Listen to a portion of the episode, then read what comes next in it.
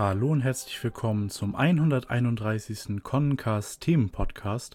Wir reden heute über den neuen Deutschland-exklusiven Detektiv Conan Sonderband, die Winter Edition, die Egmont Manga am 5. November 2020 hier bei uns in Deutschland veröffentlicht hat. Und mit wir, das bin einmal ich, der Lasse, und an meiner Seite heute ist Philipp. Hallo Philipp. Einen schönen winterlichen Abend wünsche ich. Und Olli. Hallo Olli. Hallo, es fröstelt ein wenig. Und zu guter Letzt Johannes. Hallo Johannes. Hallo alle zusammen. Ja, es fröstelt. Die Temperaturen werden ganz langsam kälter. Auch weil wir am Anfang dieses Novembers tatsächlich noch irgendwie 16 Grad hier haben, wo ich wohnte. Also, hm, und von Schnee auch nicht zu sehen. Aber um uns in die Winterstimmung zu bringen, haben wir jetzt diesen tollen neuen Sonderband von Detektiv Conan. Mal wieder ein Deutschland-exklusiver Sonderband, wie gesagt. Und die winterliche Stimmung kommt gleich super rüber, wenn wir den Band einmal in die Hand nehmen und auf das Cover blicken, auf denen wir ähm, schon ganz viele Schneeflocken sehen, das Detektiv Conan Logo in winterlichem Blau. Der Schriftzug Winter Edition ist auch von Schnee überzogen, die Backsteine sind winterlich blau und wir sehen Ran, die sich ähm, die Hände wärmt und Conan, der sie dabei traurig mit Agasar beobachtet. Die Bilder können könnten euch vielleicht viel, äh, bekannt vorkommen, denn sie stammen aus dem äh, Lex Karaoke-Fall. Da gab es ja diese Situation, dass Ran dann vor Shinichis Haus gewartet hat. Und diese Situation hat Aoyama dann später mal für einen Kalender als ähm, Farbillustration umgesetzt. Und aus dieser Kalenderillustration stammt eben auch ähm, diese Farbvariante von den Situationen aus diesen Kapiteln ähm, die wir hier in Deutschland dementsprechend ja so noch nicht gesehen haben, auch wenn der Fall selbst nicht im Band enthalten ist. Und in der Ecke noch das Egmont Manga Logo. Ja, ich hatte ja schon mal in der Vergangenheit, ich weiß gar nicht, wann wir auf die Winter Edition zu sprechen kamen, schon mal angemerkt, dass mir das Cover sehr gut gefällt, weil ja, weil es eben einfach dazu passt und auch ran, die sich da die Hände wärmt, äh, das kann man einfach nachvollziehen, auch wenn wir Schnee schon seit geraumer Zeit nicht mehr gesehen haben. Aber ich erinnere mich noch sehr gut an die kalten Tage und ja, finde, das passt einfach sehr schön und ein besseres Cover hätte es nicht geben können. Ja, mir gefällt es tatsächlich auch sehr gut, vor allem mit den schönen Schneeflocken im Hintergrund und Ran und Conan, die vorne wirklich ja, warm angezogen sind und ran fröstelt und das passt einfach gut und auch, dass beim Schriftzug der Winter Edition, Winter Edition, ähm, ja, so ein leichter Schnee drauf liegt, das gibt dem Ganzen noch so ein bisschen Atmosphäre und einfach schon vom, vom Cover her weiß man, was einen dort erwartet. Und ja, wirklich, also selten so eine, hat mich eine Aufmachung so überzeugt, muss ich sagen. Ja, diesen Punkt möchte ich auch positiv hervorheben. Insbesondere der Schriftzug ist wirklich hervorragend gelungen. Hat mir sehr gut gefallen mit dem Schnee auf der Winter Edition. Sieht wirklich sehr gut aus. Auf dem Buchrücken haben wir wie immer noch einmal den Detective Conan Schriftzug Winter Edition äh, Zeich, äh, Logo, was wir so gelobt haben. Conan und Ran nochmal. Agas hat hier leider keinen Platz gefunden. Tut mir leid, alter Mann. Gusho Oyama, Egmont Manga, das Logo diesmal in weiß. Und auf der Rückseite Mystery in schwarz und Conan und Ran im Schlüsselloch in auch einer Farbzeichnung, die wir so in Deutschland auch noch nicht richtig gesehen haben. Das ist immer schön. Tiefschnee, eiskalte Windböen und klappernde Zähne. Auch die widrigsten Umstände halten unseren kleinen Lieblingsdetektiv nicht davon ab, Verbrechern das Handwerk zu legen.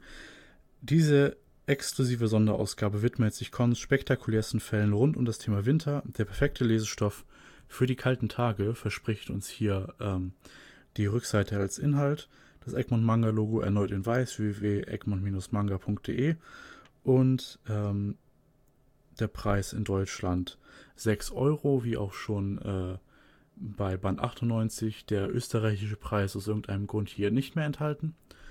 Ähm, wird, ist glaube ich immer ein kleines bisschen teurer in Österreich und die Schweiz hat keine Buchpreisbindung.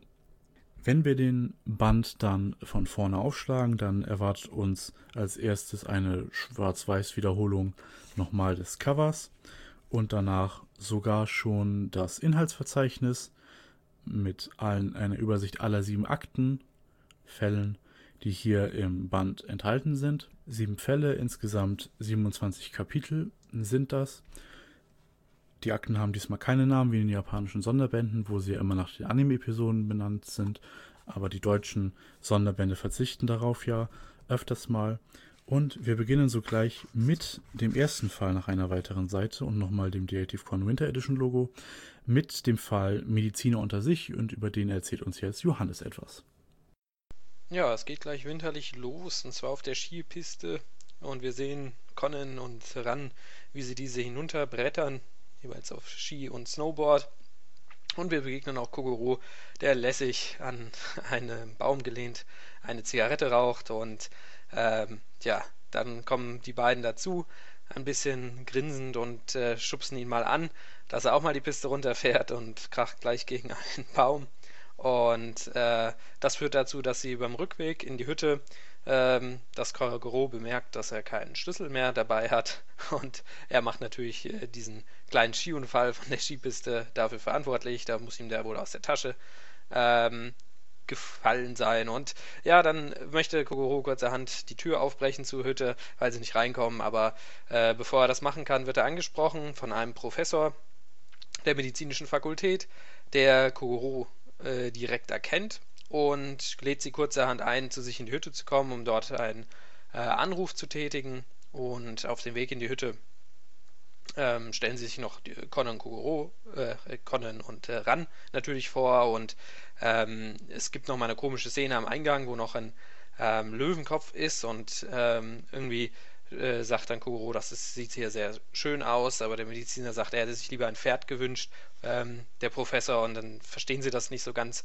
Und äh, kurzerhand kommt eine ja, Assistentin des Professors vorgefahren mit lauter Einkäufen und ähm, ja, die lädt sie kurzerhand die drei ein zum Essen. Es gibt lecker Sukiyaki und ähm, dort werden sie noch den anderen vorgestellt. Es sind noch einige andere äh, Assistenzprofessoren oder Assistenten des Professors mit dabei, die alle in der, natürlich in der medizinischen Fakultät forschen und ähm, ja, dann wird, kommt noch mal kurz ein Vortrag zur Sprache über eine Krebstherapie und äh, ja, danach äh, löst sich das Ganze erstmal ein bisschen auf. Es nimmt noch jeder ein Bad. Äh, der Professor selbst möchte noch eine Serie gucken, eine Seifenoper im Fernsehen. Jemand anders möchte noch ein Bad nehmen und ja, dann gehen, machen sie das. Jeder macht so sein Ding.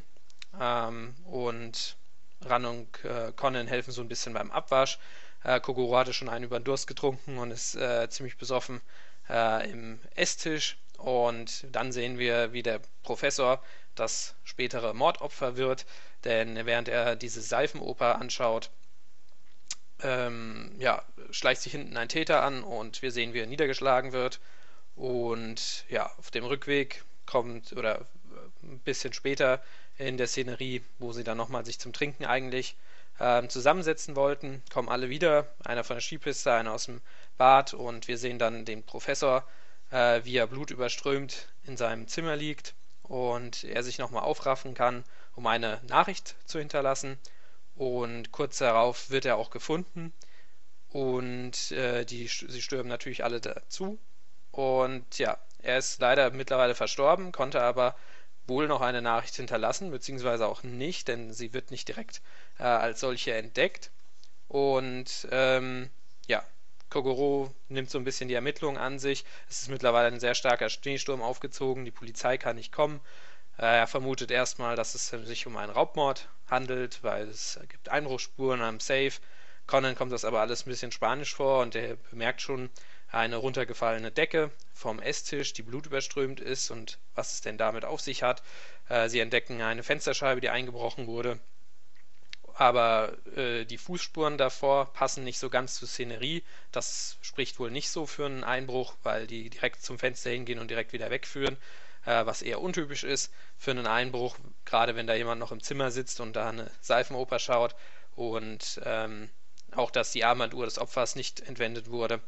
Und ja, dann geht es weiter. Äh, Conan gibt Kogoro ein paar Hinweise, der noch ein bisschen stark, ja, stark angetrunken ist und ähm, kann dann aber doch irgendwie die anwesenden Mediziner, die Assistenten verdächtigen, prüft die Alibis. Äh, einer ist von der Skipiste, konnte eine Abfahrt machen, bevor der Schneesturm kam, hat einen Skiausweis, die die Einkäufe getätigt hat. Äh, ja, hatte sich eine Einkaufsliste geben lassen von den anderen und hatte die Sachen besorgt, allerdings ohne Eis und Salat zu kaufen. Und ähm, ja, so werden dann ein bisschen die Alibis überprüft. Conan bemerkt dann noch ein Feuerzeug mit Blutspuren, das sich aber auf dem Sofa findet, wo keine Blutspuren sind.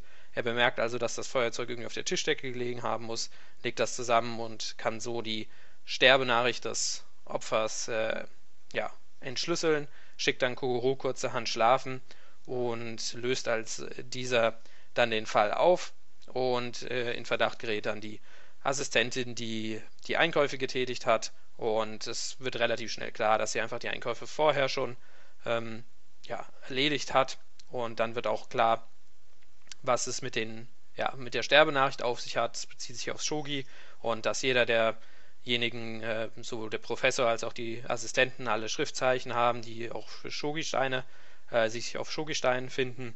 Und ähm, ja, da diese Sterbenachricht dann äh, auf den Täter hinweist, auf, äh, ich weiß gar nicht mehr, was es war, die Lanze oder so, äh, ja, das äh, konnte dann den Täter sicher überführen und äh, das hatte sie, diese Sterbenachricht hatte sie auch wohl entdeckt und hatte dann diese Tischdecke halt vom Tisch schnell runtergeschoben und das Feuerzeug weggepfeffert. Aber ja, Conan ist es gelungen, das zu durchschauen. Und Motiv war ja die äh, dieser bekannte äh, Aufsatz oder diese Tagung, was da stattgefunden hat, also Krebstherapie und dass sie das eigentlich veröffentlicht hatte oder geschrieben hatte, aber der Professor es unter seinem Namen veröffentlicht hatte und dann gibt es nochmal eine kleine Szene in der Detektei mit Conan und Kogoro äh, mit einem humorvollen Abschluss. Soweit zum Inhalt dieses Falles. Ja, tatsächlich ein sehr schöner Aufmacherfall für diesen Sonderband, wirklich sehr schön. Äh, ja, erstens mysteriös, gruselig natürlich und zweitens natürlich auch äh, winterlich und dementsprechend perfekt passend für die Winter Edition. Ähm, ja, ein Fehler ist mir tatsächlich aufgefallen in diesem, äh, ja, in diesem Fall. Ähm, und zwar wird eine Person namens äh, Kanazawa vorgestellt, die dann später im dritten Kapitel plötzlich Kanagiwa genannt wird. Ähm, aber ansonsten auch der einzige äh, Fauxpas, der mir hier aufgefallen ist. Ähm, und natürlich äh, abseits davon inhaltlich äh, perfekt passend und hat mir sehr viel Spaß gemacht, diesen altbekannten Klassikerfall nochmal wieder neu zu lesen. Ja, dann möchte ich kurz anmerken, mir ist auch noch ein Fehler ähm, aufgefallen und zwar äh, in der Szenerie, als der Professor die Seifenoper angeschaut hat und vom Täter niedergeschlagen wird. Da sehen wir oben rechts auf der Seite die japanischen Schriftzeichen Ima, äh, also die Kanji Ima ähm, für jetzt, dass es in der jetzigen Zeit spielt und gerade ist, ähm, die dort sicherlich nicht hingehören in einen deutschen Band, äh, sind hier aber irgendwie noch reingerutscht. Ist jetzt nicht so dramatisch, man sieht es kaum, aber mh, hm, ja, das ist mir noch so als Fehler aufgefallen. Ansonsten muss ich sagen, äh, passt der Fall doch thematisch super hier rein. Äh, wir haben einmal den Schneesturm. Der Schnee spielt auch irgendwie äh, eine übergeordnete Rolle, gibt jemandem den Alibi, der dann halt von der Skipiste wieder zurückgekommen ist. Wir haben Conan und Kogoro und Ran auf der Skipiste selbst gesehen. Aber auch äh, Eis spielt hier eine wichtige Rolle oder eine, ja, doch übergeordnete Rolle, ähm, was die Täterin ja tatsächlich auch gekauft hatte, aber auf der Sitzheizung geschmolzen ist. Also auch wieder so eine, so eine Sache, die natürlich nur im Winter passieren konnte.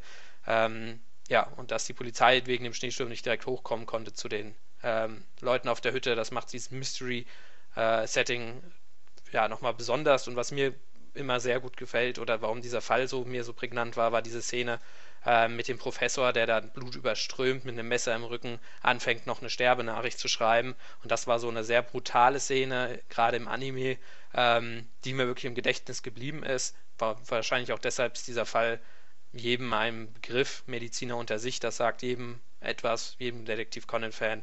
Ähm, ja, finde ich auf jeden Fall, hat eine sehr gute Auswahl hier, dass der drin ist. Ja, kann ich mich nur anschließen. Also passt perfekt hier rein im, unter dem Aspekt Winter Edition. Schnee ist zuhauf vorhanden. Wir haben eine Hütte abgelegen, wo die Polizei nicht kommen kann. Und ja, sehr schön, dass es dieser ältere Fall in den Band geschafft hat. Und was Johannes ja auch noch angemerkt hatte, ich persönlich fand jetzt auch, dass dies einer der, ich sag mal, brutaleren Fälle von Conan ist, weil man den Professor hier wirklich ja, stark äh, entstellt sieht, wie er da mit den ganzen blutigen Abdrücken und Wunden und sowas hat man sonst eher selten. Und ja, das war noch die Anfangszeit. Äh, ja, von daher, wie gesagt, war es sehr schön eben ein guter Auftakt, ein guter spannender Auftakt. Also alles richtig gemacht hier. Wir haben Mystery, wir haben Winter, wir haben Kälte. Also alles ist mit dabei. Ein sehr guter Startfall. Spannend, tödlich und mysteriös geht es auch im nächsten Fall weiter, denn auch der Fall tödlicher Zauber hat es in diesen Sonderband geschafft und über den erzählt uns jetzt Philipp etwas. Genau, wir machen weiter mit dem zweiten Fall des Sonderbands. Ähm, da sind zunächst Kogoro, Ran, Sonoko und Conan unterwegs. Äh, Im Auto von Kogoro, beziehungsweise Leihwagen ist es ja höchstwahrscheinlich wieder, wo Sonoko einen äh, altbekannten Zaubertrick vorführt. Und Ran ist ganz fasziniert davon. Jedoch kann Conan gleich äh, erkennen, ja, wie dieser Trick denn zustande gekommen ist. Aber man stellt schon fest, in diesem Fall geht es um Zauberer oder Zauberei insgesamt. Ähm, nicht um Kaito Kid, der äh, zumindest am Anfang nicht, ähm, denn Sonoko ist Mitglied eines Zauberforums und hat sich dort offenbar in einen äh, anderen Mann verguckt oder verschrieben, wie auch immer. Es ist ja ein Forum. Ähm, auch interessant, dass äh, im, im Fall selber noch erklärt wird, was denn genau ein Forum ist und Internet und so weiter, äh, was damals ja noch nicht so bekannt war, weil der Fall eben schon ein bisschen älter ist. Ähm, ja, sie begeben sich auf jeden Fall auf eine ähm, abgelegene Hütte mitten im verschneiten Wald, ähm, weil dort ein Treffen dieses Online-Forums stattfinden soll. Einige kommen auch und äh, Conan und Kogoro lassen dann Ran und Sonoko dort zurück. Ähm, es führt lediglich eine kleine ähm, Hängebrücke zu dieser Hütte und wie es denn so ist, kommen zwei aus diesem Online-Forum nicht zum verabredeten Treffpunkt in dieser, in dieser Hütte, außerhalb eben. Ähm, ja, und Conan und Kogoro hören dann auf der Rückfahrt, nach Hause wahrscheinlich, ähm, plötzlich in den Nachrichten, dass eine Person äh, ermordet aufgefunden wurde und das ist äh, ein Moderator, glaube ich, dieses Forums. Mm, ja, Conan nimmt natürlich sofort die Beine in die Hand oder sagt Kogoro, schnell, wir müssen da zurückfahren, wir müssen Ran und Sonoko retten, äh, vor allem Ran, ich glaube Sonoko sollte gar nicht gerettet werden, aber wahrscheinlich auch, ähm, und sagt Kogoro, komm, wir müssen schnell zurückfahren, und dann stehen sie beide vor dieser Hängebrücke, die dann jedoch brennt, also kein Weg zu dieser Hütte hin, wie Kogoro äh, über eine Karte, die er plötzlich aus dem Ärmel schüttelt, äh, feststellt, ähm, ja, Conan nimmt trotzdem die Beine in die Hand und rennt über diese Brücke und schafft es dann auch auf die andere Seite, ist allerdings durch diese, diesen Lauf und das Feuer äh, sehr beeinträchtigt und hat äh, hohes Fieber, fällt vor die Hütte, wird dort von Ran und Sonoko gefunden und ja, muss sich erstmal wieder aufpäppeln. Ähm, währenddessen geschieht auf der Hütte, wo eben neben Ran und Sonoko noch weitere aus diesem Online-Forum da sind, eine Person fehlt weiterhin ähm, geschieht dort ein Mord, wo ein äh, einer von denen ähm, mitten im Schnee vor der Hütte aufgefunden wird, so von Zauberhand quasi dorthin transportiert, ohne irgendwelche Schritte außenrum und sonstiges, also, also Fußspuren außenrum. Ähm, ja, jetzt ist die Frage, wie konnte das geschehen? Wie, wie wurde diese Person dorthin gebracht? Per Zauberhand quasi. War es diese mysteriöse vierte Person von außerhalb, die sich um die Hütte herum versteckt hält im Wald. Wir wissen natürlich als Conan-Fans, nein, diese Person gibt es nicht. Die gab es bisher in keinem einzigen Fall. Ähm, vielleicht schon in einem Fall. Ich erinnere mich zumindest jetzt gerade nicht dran. Ähm, ja, und es geht natürlich darum, dass Conan wieder auf die Beine kommt äh, und diesen, ja, mysteriösen Trick, ähm, ja, zu entlarven. Und wie das Ganze denn geschehen ist, ähm, das lest ihr am besten selbst. Ach, hier wird das Ende nicht verraten. Eben habe ich es noch gehört, jetzt auf einmal nicht mehr. Man muss ja auch einen Anreiz haben, diesen Band zu kaufen, nicht wahr? auch wenn dieser pa Fall natürlich schon alt bekannt ist. Ja, mein Fall, der war ja aus Band 10, der war ja ganz alt. Aus Band 20, das ist ja schon fast top aktuell, da darf man nicht zu viel spoilern, das ist klar. Und es ist ein kleines Jubiläum mit 20 Bänden gewesen. Bei 10 nicht? Hm, ja gut. ja, es war ja Band 10 und 11, also da war es ein krummes Jubiläum. Ja, bei mir ist es nur Band 20, deswegen bei Jubiläumsfällen wird nicht gespoilert. okay. Ja, nee, also mir hat der Fall sehr gut gefallen. Auch hier wieder passt super in die Winter Edition. Auch hier haben wir, ich sag mal wieder, das Phänomen, das ähm, ja Unerklärliches mit dem Schnee passiert, nämlich diese Person, die irgendwie über den Schnee geschwebt ist oder der Täter konnte Telekinese, uh, ganz mysteriös, weil man das eben sich auf den ersten Blick so gar nicht erklären kann, wie der denn so mitten in den Schnee kommt. Und deswegen, ja, passt das hier auch sehr gut, dass wir hier wieder Schnee haben, um sozusagen das Alibi irgendwie zu kreieren.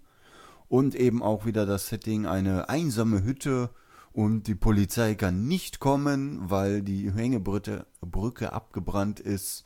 Äh, ja, er kommt einem ganz bekannt vor, aber auch hier ein ja, sehr gutes Setting, ein spannender Fall. Kaito Kid ist auch mit dabei als kleines Extra sozusagen. Ja, und deswegen finde ich, dass auch dieser Fall absolut in die Winter Edition gehört und ja, definitiv. Also der Schnee ist hier ja wirklich eine zentrale Rolle.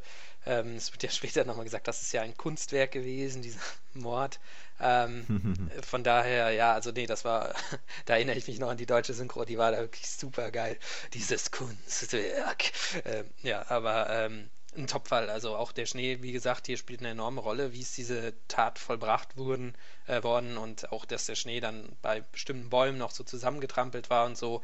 Äh, der Schnee, der unter der äh, Blechhütte äh, weggeschmolzen ist und diesem Blechdach, ähm, wo das Wasser angeheizt wurde und so. Alles so Indizien, die mit dem Schnee und mit dem Winter zusammenhängen und auch so ein Fall, ne, wie, wie vorher auch. Ähm, gut, hier ist es die Hängebrücke, vorher war es der Schneesturm, aber die Leute sind irgendwie in verschneiten Bergen, in einer verschneiten Hütte ähm, eingesperrt.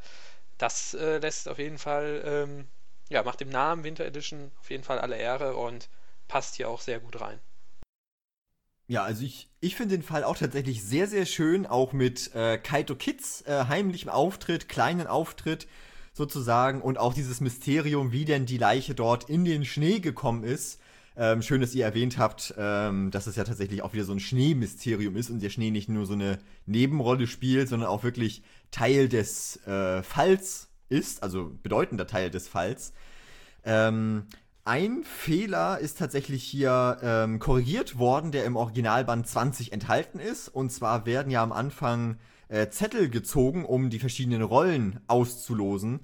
Und dort sieht man einen Zettel, auf dem Kuro dasteht. Nicht Hyoe Kuroda, den äh, von der Polizei, sondern ein äh, Charakter hier heißt auch Kuroda. Äh, das war im Originalband mit Kuroda mit zwei A's geschrieben. Das wurde hier tatsächlich korrigiert, also positive Vermeldung ähm, hier haben wir nur Kuroda mit einem A, so wie der Name eben auch richtig äh, geschrieben wird. Ein Fehler, der aber aus den bisherigen Veröffentlichungen des Falls über noch übernommen worden ist. Zum Beispiel an einer Stelle, dass ähm, der Bildschirmtext, da gibt es ja am Anfang im ersten Kapitel diesen dramatischen Zoom neben der Leiche auf einen Bildschirm, wo dann ja die Nachricht vom äh, Schwarzmagier ist. Und der Bildschirm ist im Deutschen leider leer am Anfang, obwohl er später nochmal im Hintergrund gezeigt wird und da ist er dann beschrieben. Aber das wurde hier zum Beispiel äh, nicht angerührt als Gegenbeispiel. Man muss aber, wir haben in diesem Band, das wird nicht das letzte Mal sein, wo wir darauf zu sprechen kommen, einige Fehlerkorrekturen tatsächlich enthalten. Was in diesem Band auch enthalten ist, ist der dritte Fall, nämlich das Wiedersehen mit den Männern in Schwarz. Und über dieses verhängnisvolle Wiedersehen erzählt uns jetzt Olli etwas. Ja, der Fall ist wirklich ein Wiedersehen und gehört auch zu meinen Lieblingsfällen. Steht auch im Forum noch so, habe ich erst neulich nachgeguckt. Ja, und wir kennen den Fall alle und ja, wenn ich hier schon mal vorgreifen darf, äh, ich kenne den Fall natürlich umso besser und als ich dann gerade losgelegt habe mit dem Lesen, fiel mir gleich am Anfang auf, da fehlt was, aber da kommen wir dann später nochmal zu. Jetzt geht's im Prinzip erstmal los. Wir sehen das Cover, was glaube ich auch später ein Kalenderblatt wurde, wo Jin im Hintergrund steht, es schneit und Jin denkt an Sherry und wir sehen die Detective Boys auch da vorne rumlaufen. Und dann im nächsten Moment sind wir im Schlafzimmer von Professor Agatha und Ai und Ai ist ganz erschreckt aufgewacht und hatte einen Albtraum, von dem wir jetzt nichts Näheres erfahren. Dazu dann später noch was. Ja, und dann begeben wir uns in die Grundschule und ähm, Mitsuhiko gibt Ai die eine Diskette wieder, ja, ähm, wo ein Spiel drauf ist, was der Professor geschrieben hat und ähm, sie soll es ihm denn wiedergeben und dann bemerkt Ayumi plötzlich, dass es angefangen hat zu schneien. Hinweis Winter Edition. Und Ai wird plötzlich davon ganz verschreckt, weil sie sich an den Jin vom Cover erinnert, der ganz mysteriös Sherry ruft und dann, ja, ist sie ziemlich merkwürdig drauf und verschreckt und redet irgendwie so ein bisschen wirres Zeug für die Detective Boys. Ja, dann gehen sie aber, ich glaube, nach Hause oder zum Fußballspielen. Auf jeden Fall verlassen sie die Schule, gehen sozusagen durch den Schnee, die Kinder singen vergnügt ihre Lieder und Ei ist aber so ganz abwesend, blickt nach unten und Conan legt ihr so ein paar Worte in den Mund äh, und ja, schlussfolgert dann eben, was so ein bisschen mit ihr los ist und dann äh, versucht er sie noch so ein bisschen zu beruhigen, dass sie sich eben nicht so viel Gedanken machen soll. Und dann äh, verabschieden sie sich zunächst von den drei Grundschülern, die wirklich Grundschüler sind.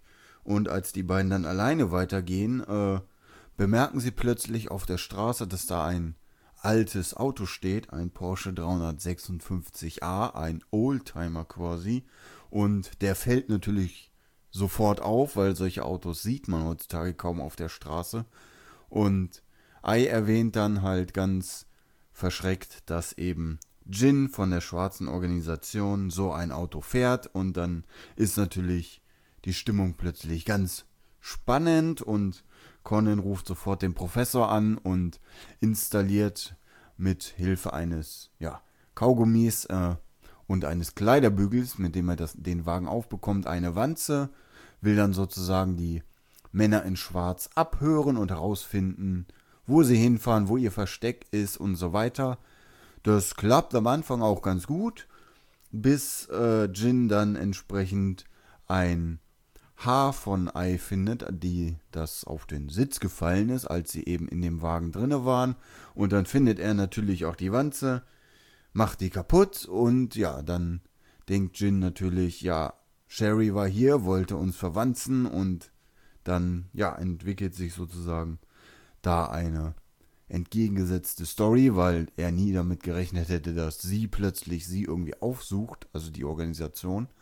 Conan hat dabei abgehört, dass sie eben auf einer Totenfeier einen entsprechenden Mann umbringen wollen und begibt sich dann eben mit Ai zu besagtem Hotel, wo die Feier stattfindet. Und Ai wollte zwar zunächst nicht mitkommen, aber weil eben Jin ein paar merkwürdige Worte hat fallen lassen, die darauf deuten, dass das Gift zum Einsatz kommt, was sie entwickelt hat, ist sie dann auch mit dabei.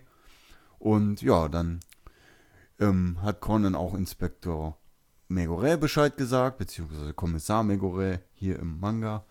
Und dann ist er natürlich auch vor Ort und dann denkt Conan, jo, jetzt äh, sollen sie mal versuchen, was zu machen, die Männer in Schwarz, ne? Und die machen dann aber wirklich was und bringen den Politiker trotzdem um. Und ja, dann geht sozusagen in die Ermittlungen, wie die das denn eigentlich geschafft haben. Und die Gäste haben alle so ein ähm, farbiges Taschentuch bekommen, weil das auf einen Film anspielte, den der Mann, für den die Totenfeier war, äh, ja, gemacht hatte. Und dann kam eben heraus, dass eines dieser farbigen Taschentücher für den Trick oder beziehungsweise für die Taten mit benutzt wurde. Wie genau wissen wir noch nicht, aber dann wird eben entsprechend dahin ermittelt, dass diese, dass diese Person mit dem Taschentuch irgendwie im Raum festgehalten werden sollen. Und die anderen versuchen dann irgendwie den Raum gewaltsam zu verlassen, weil die keinen Bock mehr haben, weil die da schon seit Stunden wahrscheinlich stehen.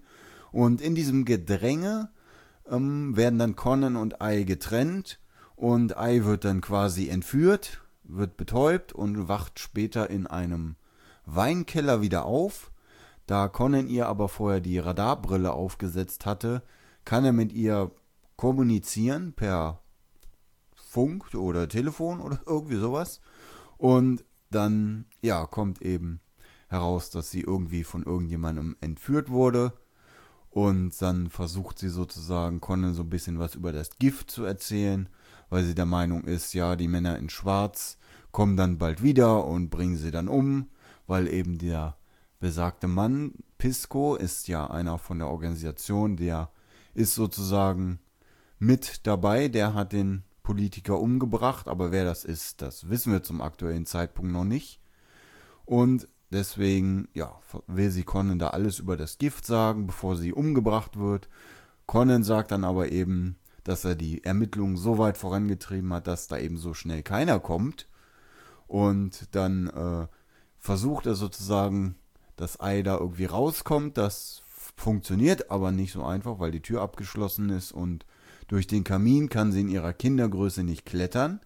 Da aber Conan sich an einen alten Fall erinnert, wo er bereits schon mal durch das Trinken eines Schnapses wieder groß wurde und in einem Weinkeller ist, sagt er ja, such doch mal dieses Getränk und trink das mal, dann passiert was ganz Tolles. Ja, da das, was dann passiert, wissen wir alle. Sie verwandelt sich zurück in ihre ursprüngliche Gestalt in Shio, kann dann durch den Kamin ähm, ja, klettern und sozusagen aus dem Raum entkommen. Unterdessen sind Gin und Wodka mit von der Partie, sind im Hotel angekommen, weil sich Pisco nicht gemeldet hat. Und ja, sie stellen dann Shio auf dem Dach und ja, haben die Verräterin gefunden und ja, versuchen dann sozusagen ihr das Leben zu nehmen, was uns sehr detailliert gezeigt wird in dieser Szene, wie Jin dann auf die arme Shio schießt und sie dann da Blut überströmt, liegt alles im Schnee sozusagen. Und ja, dann versucht Conan sozusagen, sie da irgendwie rauszuholen und versucht dann eben auch noch äh, Pisco das Handwerk zu legen, dessen Identität er mittlerweile gelüftet hat.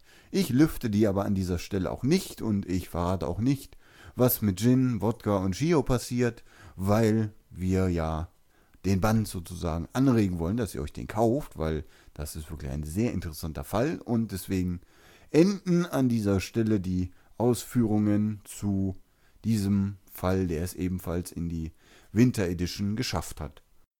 Mm, ja, für mich auch definitiv ein guter Fall, der in diesen Band auch hervorragend reinpasst, auch wenn wir den, glaube ich, schon in der Special Black Edition abgedruckt hatten. Ja.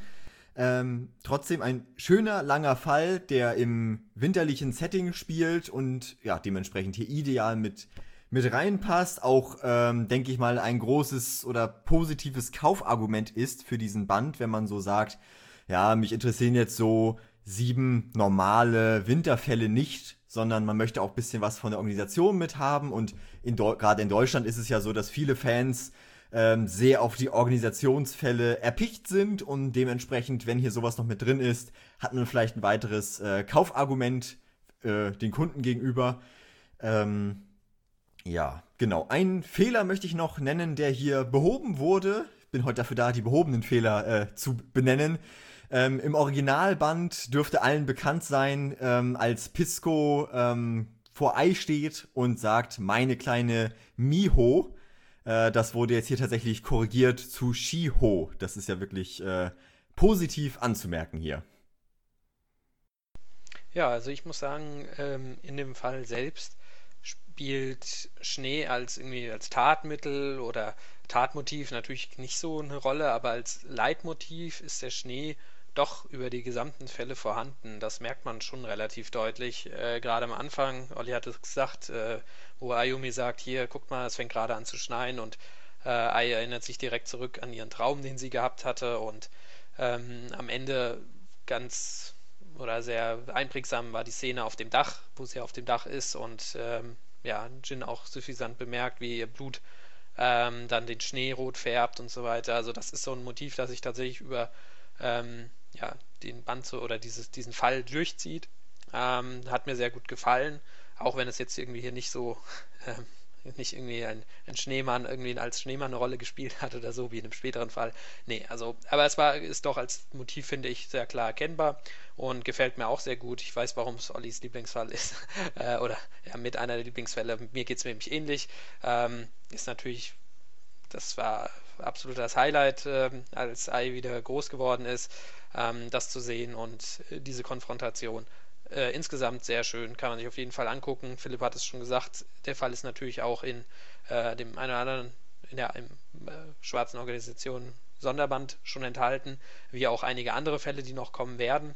Ähm, Finde ich aber jetzt tatsächlich nicht schlimm, weil es hier wirklich sehr gut reinpasst und äh, hat mir gut gefallen. Kleine Anmerkung, ein kleiner Fehler, der mir aufgefallen war, beim Titel bei Fall 3, Akte 3, da ist noch ein kurzer Punkt in dem Wortchen, in dem Wörtchen mal ähm, der da so nicht hingehört. Sieht eher aus wie so ein Einschussloch oder so.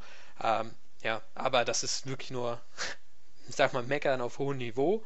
Ähm, ja, aber wo können wir denn, äh, ja, oder wo müssen wir denn vielleicht meckern? Olli hatte das ja am Anfang schon angesprochen. Magst du es vielleicht erläutern? Was hat dir denn gefehlt? Ja, das äh, haben wir jetzt, nachdem wir den äh, Fall gelesen haben, wir hier in Rekordgeschwindigkeit und ihr zu Hause hoffentlich vorher, ähm, da fällt einem auf, und auch wenn man sich sofort an die Episode erinnert, am Anfang hatte Ai ja diesen Traum und der ist im Original-Manga, sag ich mal, äh, im ursprünglichen Band und auch in der Episode, ist der natürlich enthalten. Und äh, ja, hier ist es wirklich so, man sieht es nicht. Also man fängt direkt mit dem Cover an, wo dann quasi ja, wo Jin da auf der Straße steht, aus dem Auto schon gestiegen ist und direkt Sherry geruft, nachdem er eben vorher seinen Monolog da gehalten hat mit es ist Zeit, dass wir unser Wiedersehen feiern und das kam ja auch später im äh, Fall wieder auf. Da hat, war ja dieser Rückblick drin, wo eben diese Worte auch abgedruckt waren sozusagen und das hat man am Anfang nicht gesehen und ich dachte gleich am Anfang, äh, Moment mal, hier, hier fehlt doch was, wo, wo ist denn der Anfang? Da kommt doch noch was und ja, warum ist das als Einleitung nicht in diesen Winterband geschaffen hat, äh, äh, geschafft hat, wo ja auch das Wintersetting dann bei ist, weil sie auf der Straße spazieren und das äh, erschließt sich mir nicht. Das ist ein Rätsel, was es zu lösen gilt. Ja, also ich muss sagen, einerseits ist natürlich ärgerlich, dass das diese Seite da nicht mit reingeschafft hat, äh, die so diesen Einstieg macht. Andererseits, um das jetzt irgendwie verteidigen zu müssen oder wollen oder so, aber muss ich sagen, man, also mir ist es auch aufgefallen, als ich angefangen habe es zu lesen, aber andererseits, ich glaube, dem Durchschnittsfan wird es nicht so krass auffallen, zumal Ai dann ja später selbst von ihrem Traum dann Conan erzählt, was ja diese Flashbacks sind, wo es nochmal erwähnt wird so. Ähm, deswegen finde ich das ja, also für, also für einen Durchschnittsleser wird es sicherlich nicht so dramatisch gewesen sein. Ähm, vielleicht ist es auch einfach, ja, keine Ahnung. Aber ich, also klar, ich würde es mir gewünscht, dass es mit drin ist. Ich finde das jetzt aber, äh, und es ist wahrscheinlich mit einer der gravierenden Fehler hier drin, anders als so, wenn man im Wort mal da irgendwie so ein Punkt drin ist, das ist wirklich nur ein kleiner, winzig kleiner Fehler im Vergleich dazu. Aber, ähm, ja, weiß nicht. Ich würde das jetzt tatsächlich nicht so überbewerten. Nein, da hast du recht. Und ich denke auch, wenn man, wie gesagt, den Band, äh, den Manga und Anime komplett kennt, dann fällt einem das natürlich sofort auf. Aber wenn man jetzt mit diesem Band ähm, das erste Mal mit Conan in Berührung kommt, dann wird einem das wahrscheinlich überhaupt nicht auffallen und auch von der Story her wird einem das ja nicht so komisch vorkommen, weil sie ja wie gesagt später davon erzählt und deswegen ja, es ist nicht ganz so schön, aber. Es könnte halt auch als Stilmittel rüberkommen, so quasi, dass es wie so ein Schreckbild ist, so Sherry und dann wacht sie auf, so nach dem Motto, und dann erzählt sie erst später von diesem Traum. Aber klar, ja, wenn eine Seite fehlt, ja, es ist ärgerlich, ja, aber. Ich finde es ehrlich gesagt nicht, also es ist jetzt nicht für die Handlung des Falls nicht groß von Konsequenz, aber wenn einfach eine Seite aus dem Original fehlt, dann finde ich das schon doch mehr als ärgerlich. Es macht den Fall jetzt nicht kaputt, aber das ist schon. Ja. ich finde es schon einigermaßen großen Fehler. Ja, zumal es halt auch irgendwie so grundlos ist und es ist ja jetzt auch nicht wirklich, dass da noch zehn Seiten irgendwie gefehlt hätten, also und der Einstieg wäre auf jeden Fall runder und sanfter gewesen. Definitiv. Also ich habe ja gesagt, man hat schon gemerkt, dass da was gefehlt hat. Also wir als Leser, treue Leser sowieso, aber ich denke auch so der eine oder andere Fan. Wie gesagt, wo du sagst, so jemand, der das Band als erstes Mal in die Hand nimmt, der wird sicherlich nicht merken. Aber ja, ja, ich weiß nicht, das ja, muss ja nicht sein, so deswegen ist es auf jeden Fall Kategorie ärgerlich der Fehler, aber ich würde es auch, wie gesagt, nicht überdramatisieren wollen weil man es ja noch lesen kann. so, da fände ich jetzt irgendwie eine leere Sprechblase oder so in dem Fall, wo einem dann wirklich inhaltlicher, ja, ja, natürlich, man empfiehlt auch so Inhalt, aber ja, man, wo man dann vielleicht im Fall gar nicht mehr nachvollziehen kann oder so, weil eine ganz wichtige Information fehlt, die ja jetzt in diesem Traum nicht wirklich gefehlt hat, weil es nur ein Traum war. Ach, ich weiß nicht. Ja, macht's beim nächsten Mal einfach rein und dann ist gut. Apropos merken, wir haben zwar bemerkt, äh, dass die Seite gefehlt hat, aber im nächsten Fall geht es um jemanden, der ganz unbemerkt verdächtig ist und über diesen Fall erzählt uns jetzt Johannes etwas. Ja, wir starten in einer ja, ungewohnten Szenario ein. Wir werden begrüßt von ähm, Kokoro, der äh, eine Art, ja, wie sagt man, Prolog filmt für eine Fernsehserie und er macht das tatsächlich auch ziemlich gut. Äh, wird allerdings nach dem Take, ähm, den, kommen dann die Schauspieler dazu und dann gibt es, wie das soll das so anders sein in einem Kontenfall, auch einen ja, ziemlichen Störenfried, der erstmal alle beleidigt, äh, rundum ausholt und ähm, ja, dann werden, wird Kogoro diesen Schauspielern allen dann dementsprechend auch mal vorgestellt und ähm, wird auch, es wird auch erwähnt, dass äh, Urio Ujo mit dabei ist und Kogoro ist schon hellauf begeistert, weil sie der Traum aller alleinstehenden Männer sei. Und ähm, ja, sie taucht dann auch kurzerhand auf und sie hatte tatsächlich Kogoro empfohlen für diesen Prolog, für diese Aufnahme. Kogoro war hier der Ersatz für einen Schauspieler, der die Grippe hatte. Und es stellt sich heraus, was Kogoro irgendwie nicht wusste oder vergessen hatte in dem ersten Moment, beziehungsweise sie nicht erkannt hatte, dass es eine Freundin aus der Mittelschule ist, und er sie schon lange kennt.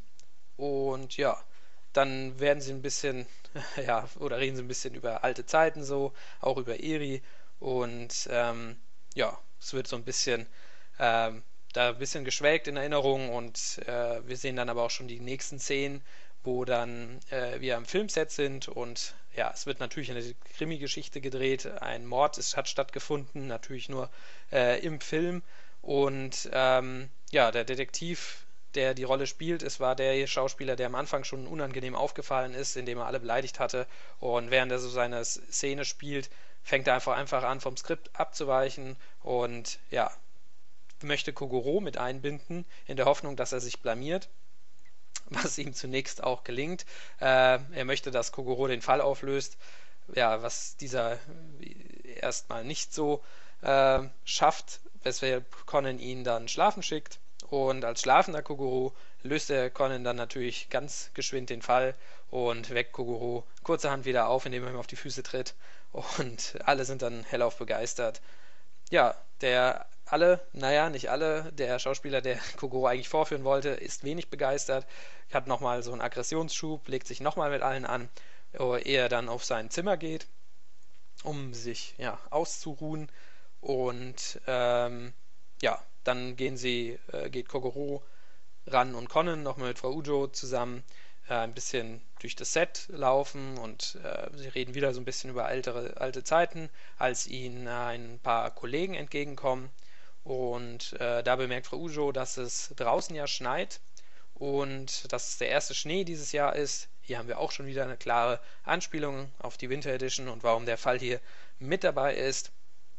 Und ja, plötzlich hören sie aber Frau Ujo schneien, die gar nicht mit rausgekommen ist scheinbar. Und sie finden ähm, ja, den toten Schauspieler, der sich mit allen angelegt hatte, äh, mit einer ja, Schnittwunde an der Kehle.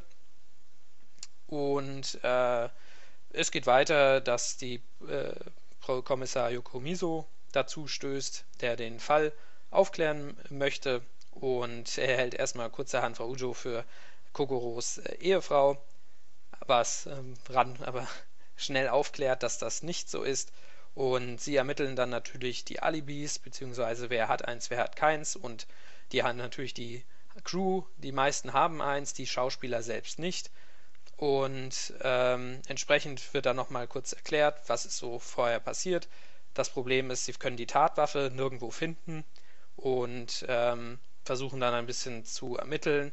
Rauchen spielt hier eine sehr große Rolle. Es kommt raus, wer ist Raucher, wer ist nicht Raucher. Das wird später nochmal ganz entscheidend, äh, entscheidender Hinweis, wer denn, äh, wo denn die Tatwaffe ist.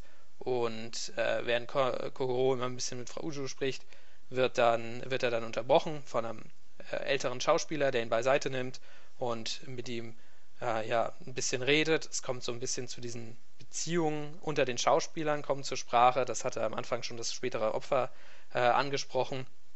Wer hat hier mit wem eine Beziehung? Und äh, Conan ermittelt währenddessen immer weiter, guckt nochmal nach verschiedenen Spuren, wo könnte die Tatwaffe hin sein, stößt auf Klebeband. Es kommt nochmal äh, ja, eine Türszene zum Tragen, bei der eine Spiegelung erscheint. Kokoro und Conan sehen sich untereinander und während äh, Conan den Fall gelöst hat oder vermeintlich gelöst hat, möchte er Kokoro schlafen schicken, bemerkt dann allerdings, hoppala, ich habe ja meine Nadel schon verschossen. Kokoro bemerkt allerdings auch etwas, als er sich mit dem äh, Feuerzeug, das, äh, das sichergestellt wurde, eine Zigarette anzünden möchte. Hier haben wir dieses Rauchermotiv und er schnappt sich dann kurzerhand Frau Ujo und führt sie dann in einen Raum und Conan befürchtet schon das Allerschlimmste, äh, weil sie nicht seiner Meinung nach nicht die Täterin ist was hat Kokoro vor, warum nimmt er sie dort ins Gebet und sie sprechen über den Fall und wer der Täter ist und was es damit alles auf sich hat. Ja, sag ich mal, äh, lest ihr am besten wie immer selbst. Auf jeden Fall hat auch Erie am Ende nochmal dann einen kleinen Auftritt, in dem sie äh, ja, zur Sprache kommt und es kommt nochmal zu so einer kleinen Gemeinsamkeit zwischen ihr und Kokoro, weil sich immer wieder die Frage gestellt hat, was verbindet die zwei eigentlich, wie konnten die eigentlich heiraten? Und ja, soweit zum Fall selbst. Ich muss sagen, das ist ein Fall, bei dem das Schneemotiv zwar zum Tragen kommt, das ist so ein entscheidender Hinweis, der, der schon wichtig ist für den Fall. Dieser Hinweis von Frau Ujo, guck mal, es schneit gerade. Das hat sie aus einem bestimmten Grund gemacht, äh, spielt schon, ja, wie gesagt, eine Rolle, aber ich muss sagen, das ist so der erste Fall, wo ich eher dazu tendieren würde, er passt nicht ob also er passt schon rein, man kann ihn schon reinnehmen in diesen Band, aber ähm, er hatte das Wintermotiv, das Schneemotiv nicht so sehr im Vordergrund wie die vorherigen Fälle. Ähm, das ist mir auf jeden Fall so ein bisschen aufgefallen. Hier waren eher so, ich würde sagen, Farben haben hier eine wichtige Rolle gespielt, das Rauchen so. Äh, dass Kogoro hier natürlich ganz große Momente hatte, aber ähm, Winter und Schnee und Eis und Kälte, das hat hier, ja, wie gesagt, eher eine mindere Rolle gespielt. Oder seht ihr das anders? Die Detektiv Conan Raucher Edition, äh, wo es um Rauchen geht, die kommt dann demnächst. Äh, nein, hoffentlich nicht. Ähm, aber ich finde es tatsächlich auch genauso wie du sagst, den vom Wintersetting her schwächsten Fall, weil, okay, es hat schon eine Rolle, der, der Schnee durchaus auch, aber ähm, es hätte wahrscheinlich auch genau so funktioniert, eben mit einem anderen Ablenkungsmanöver. Ähm, ja, aber trotzdem macht man nichts verkehrt, wenn man diesen Fall hier mit im, im äh, Band drin hat, denn er ist ja grundsätzlich nicht verkehrt, spielt im Winter. Äh, mir wäre jetzt vielleicht auch spontan kein anderer Fall eingefallen, den man äh, im Wintersetting hätte besser platzieren können. Ähm, ja, von daher, also ich, ich finde ihn gut, macht immer wieder Spaß, den zu lesen. Und ja, zwei Fehler wurden hier auch tatsächlich korrigiert, die in den damaligen Bänden mit drin sind. Ich muss es hier noch erwähnen. Ähm, Im Originalband wurde Eri als Airi geschrieben, äh, mit einem zusätzlichen ei, I, ei, ei. das hier überall entfernt wurde. Und wir hatten einmal einen Kasten kurz vor Ende des letzten Kapitels. Da fehlten die Umlaute. Bei 30 Minuten später stellte sich Nagumo, äh, Herr Nagumo sich auf das Anraten seiner Tochter der Polizei. Da fehlten die Umlaute. Und jetzt sind sie tatsächlich ergänzt worden, wieder da. Und es, man erkennt nicht mal, dass sie äh, ergänzt wurden. Also von daher gut, dass hier auch zwei Korrekturen vorgenommen wurden. Beziehungsweise im Fall Airi sogar mehrere Korrekturen eigentlich, aber einmal der Airi-Fehler halt. Der Airi-Fehler war ja auch in der Kogoro Edition mit drin, aufgewacht Kogoro. Und ich bin persönlich sehr froh, dieser Airi-Fehler wenn so, es gibt so manche Fälle, da werden aus irgendwelchen Gründen bekannte Charaktere konsequent falsch geschrieben. Und das sind so die Fehler, die sind einfach ein besonderer Dorn im Auge. Weil es einfach als Fan der Serie wehtut. Und dass der hier raus ist, das ist, äh, finde ich sehr gut. Ja, das finde ich auch. Ähm, ja, und auch bei den restlichen Ausführungen schließe ich mich euch an. Also so vom Winter-Setting her. Ähm, ja, klar, also gehört wie die Männer in Schwarz äh, sozusagen dazu, dass hier der Schnee keine zentrale Tatrolle spielt, wie in den ersten beiden Fällen, wo ja da irgendwelche Alibis mit kreiert wurden. Im vorigen Fall, den wir ja schon gehört haben, äh, fand ich, war der Schnee noch ein besseres Stilmittel, weil da viele Szenen auch gespielt haben. Hier ist er wirklich stark in den Hintergrund gerückt worden und ja, ist sozusagen nur ein, das eine Motiv sozusagen, um die alle nach draußen zu locken. Und ja, dann war sozusagen, das ist die einzige Szene, aber trotzdem, wie schon gesagt, spielt der Fall im Winter und ich finde den Fall ansonsten auch sehr stark, weil hier Kogoron den Fall im wachen Zustand löst. Er sozusagen alles selbst irgendwie kombiniert, auch mit Conans Hinweisen und Zurufen und eben auch, dass hier die ähm, ja, Familiengeschichte, sag ich mal, beziehungsweise von Eri und Kogoro so ein bisschen, dass die Situation so ein bisschen beleuchtet wird und wie die beiden sich kennengelernt haben und sowas alles. Deswegen finde ich den Fall sehr gut und finde auch es okay sozusagen, dass er hier mit dabei ist, weil er eben im Winter spielt. Es ist ein guter Fall. Äh, wir hatten ihn zwar schon in einem Sonderband, aber den Fall davor auch. Von daher ist das kein Argument mehr. Und ja, ansonsten, ähm, ja, wie gesagt, äh, gehört der Fall hier, ja, sagen wir mal so halb mit rein. Also er ist ja jetzt mit drin und er passt ja auch, habe ich eben schon gesagt. Und nur halt eben vom Motiv Winter her könnte es stärker sein, aber ist halt etwas weniger. Dann machen wir uns noch mal dran, diesen, dieses Defizit auszugleichen und drehen den Winterfaktor und den Schneefaktor ganz weit nach oben. Denn als nächstes steht uns bevor das Intro von einem Charakter, den wir in den Sonderbänden bisher eher selten zu Gesicht bekommen haben. Und über diesen Fall erzählt uns jetzt nochmal Philipp etwas. Genau, zunächst haben wir mit dem Winter nicht so viel zu tun, denn wir beginnen in Tokio, wo ähm, nicht so viel Schnee zu finden ist. Dafür finden wir auf der Straße Ran, Sonoko und Konnen, die sich über einen neuen Mitschüler unterhalten, der ähm, ja Eske ist, wie wir wissen, und äh, auftauchen wird. Er ist allerdings noch nicht dort und die drei betreten die Detektei, wo sie dann plötzlich äh, Kogoro sehen, der ähm, ja, sich äh, komisch benimmt, nämlich sehr seriös und professionell, so wie wir ihn gar nicht kennen. Und äh, Sonoko ist auch direkt verwirrt. Ähm, und Kogoro erklärt, dass er dachte, dass der neue Mitschüler, beziehungsweise eigentlich hatte er eine Mitschülerin erhofft, ähm, ja, die dann aber eben, oder der dann eben nicht äh, vor Ort ist, sondern erst später kommt, nämlich kurz darauf äh, betritt Eske die Detektei und ja, so wie wir Eske von damals noch kennen, der ist ja schon etwas häufiger oder etwas länger nicht aufgetreten äh, im Manga, ähm, ist er gleich mit einer tollpatschigen Aktion hineingestolpert, wechselt Conan und Kogoro, lässt einige Sachen auf seinen Kopf fallen und dies, das, jenes. Also schlimmer kann es eigentlich gar nicht geschehen, wenn man äh, das erste Mal bei äh, unbekannten Personen ist und sich vorstellt und eigentlich ein gutes Bild abliefern möchte. Äh, ups ja, da ist das Fremdschamgefühl auch ein bisschen vorhanden. Ähm, ja, er möchte gerne ein bisschen äh, ja, Kogoro kennenlernen, eventuell natürlich auch Conan ein bisschen ein Auge drauf werfen, so. Und wie es denn kommt, betritt ein Klient die Detektei, ähm, ein Auftraggeber. Ähm, und ja, die drei, vier Sonoko auch, hören äh, gespannt mit zu, was denn der Klient und Kogoro zu, so zu bereden haben. Und zwar erzählt der Klient, dass äh, er einen Streit mit seiner Frau hatte und sie dann mit dem Auto ähm, der beiden weggefahren ist. In dem Auto sind jedoch wichtige Akten, die er für seinen nächsten Arbeitstag braucht. Es geht auch hier natürlich wie immer im Leben um die Arbeit. Äh, deswegen benötigt er diese Akten und seine Frau will er eigentlich gar nicht äh, wiederfinden, sondern nur die Akten sind wichtig. Deswegen, ähm, ja, beauftragt er einen Privatdetektiv damit, diese Akten oder das Auto wiederzufinden und die Frau natürlich auch nebenbei. Ähm, ja, und wie es denn so ist, äh, kommen dann auch natürlich Conan, Ran und Eske mit. Sonoko sagt so, ja, nee, das ist mir zu äh, schneelastig, da bleibe ich lieber zu Hause im, in der warmen Villa. Und ja, wie es denn auch tatsächlich ist, begeben sie sich in die Präfektur ähm, Gunma. ich musste ganz kurz überlegen, aber dank Yamamura, der später auftauchen wird, ähm, ist natürlich die Präfektur Gunma am Start. Ähm, dort ist es sehr verschneit, so wie wir die Präfektur Gunma auch äh, teils kennen. Ähm, ja, Eske fängt sich natürlich direkt eine Erkältung ein. Wie sollte es auch anders sein bei dem Pechvogel?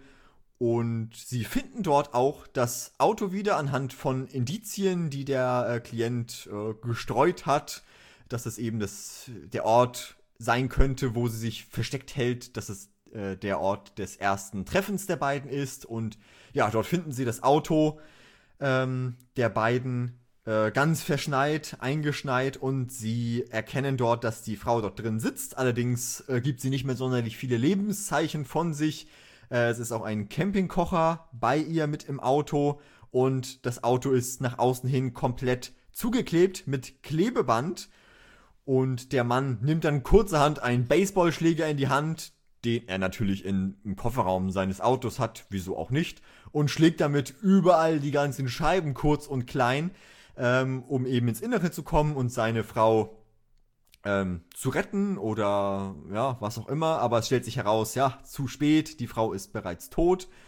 Und äh, der Verdacht liegt natürlich nahe, so lässt man, äh, lässt es Kogoro vermuten, dass es Selbstmord ist. Das ist allerdings nicht der Fall, sondern der Auftraggeber, der Klient ist natürlich der Mörder. Es gilt herauszufinden, wie er das denn äh, geschafft hat, ähm, in einem quasi verschlossenen Zimmer, Raum, Auto, ähm, weil das Auto ja komplett innen mit äh, Klebeband zugeklebt war.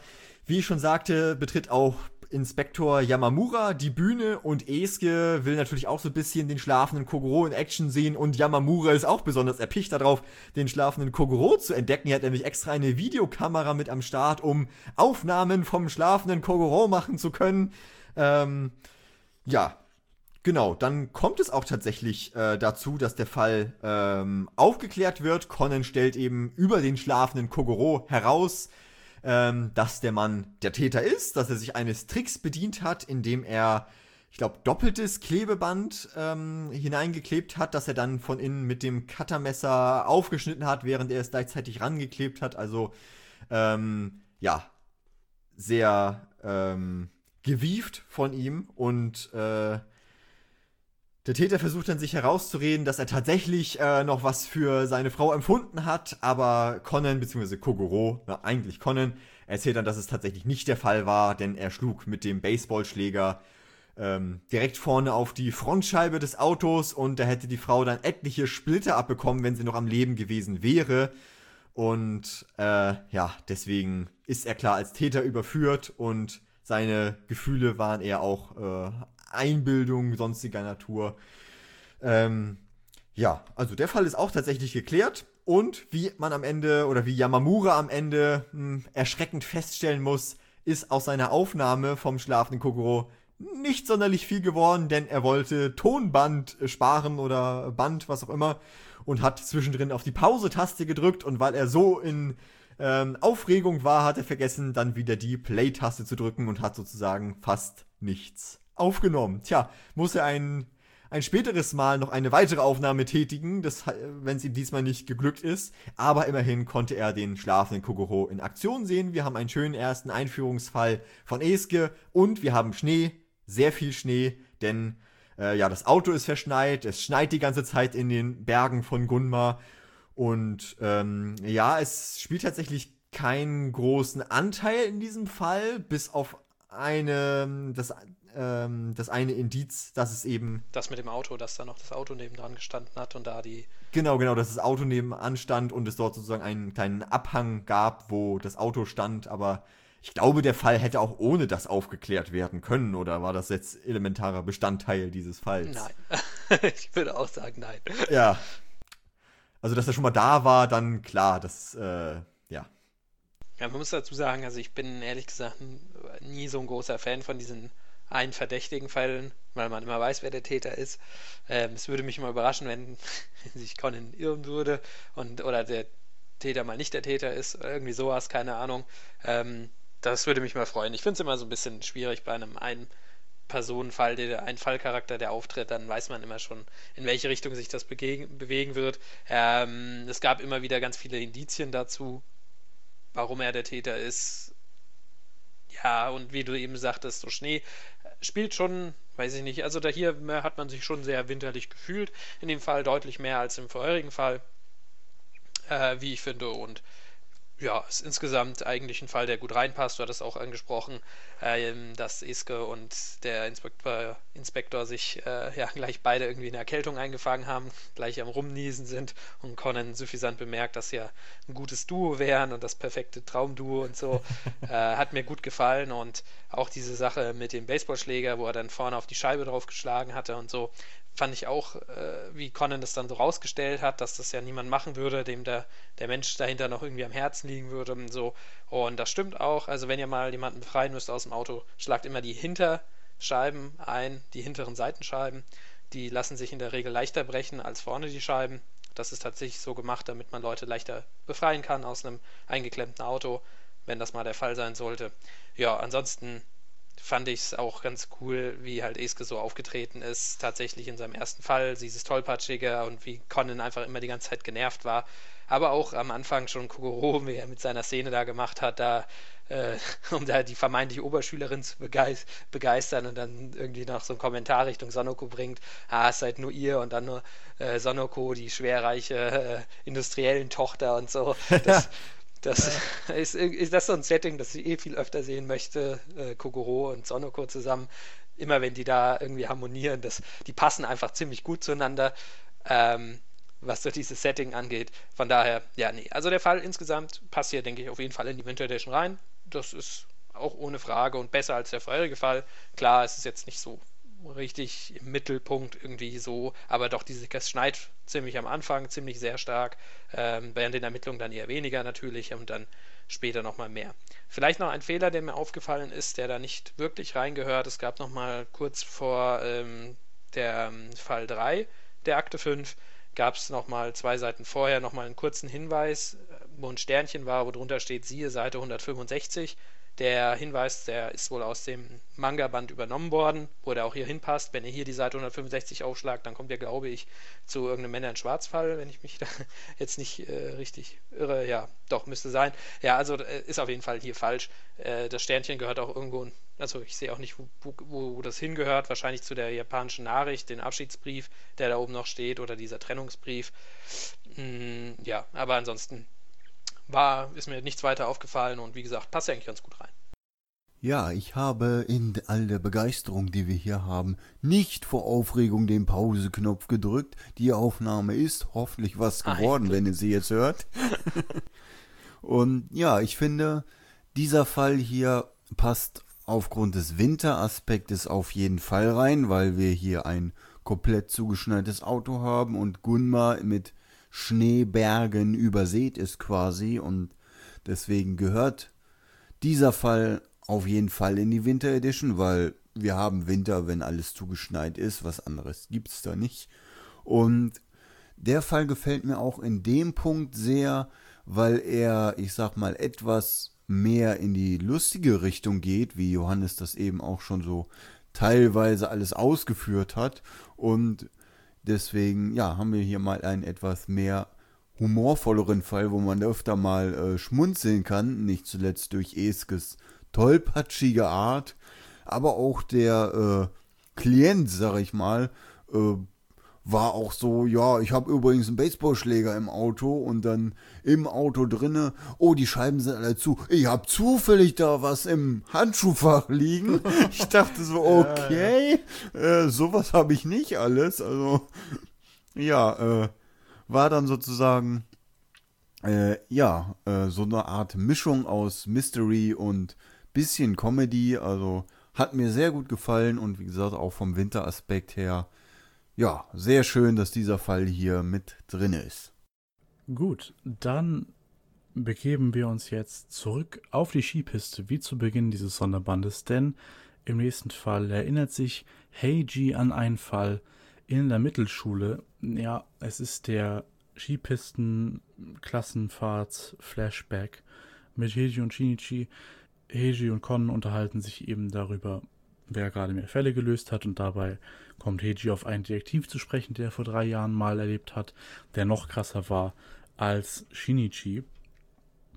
Auf der besagten Skipiste sind sowohl die Klassen von der Teita Mittelschule und der Kaiho Akademie, beziehungsweise Kaiho Mittelschule, an einer Stelle wird sie als Kaiho Oberschule bezeichnet, obwohl das im Fall nicht so ist. Da ist wohl irgendwas durcheinander geraten mit der Schulbezeichnung.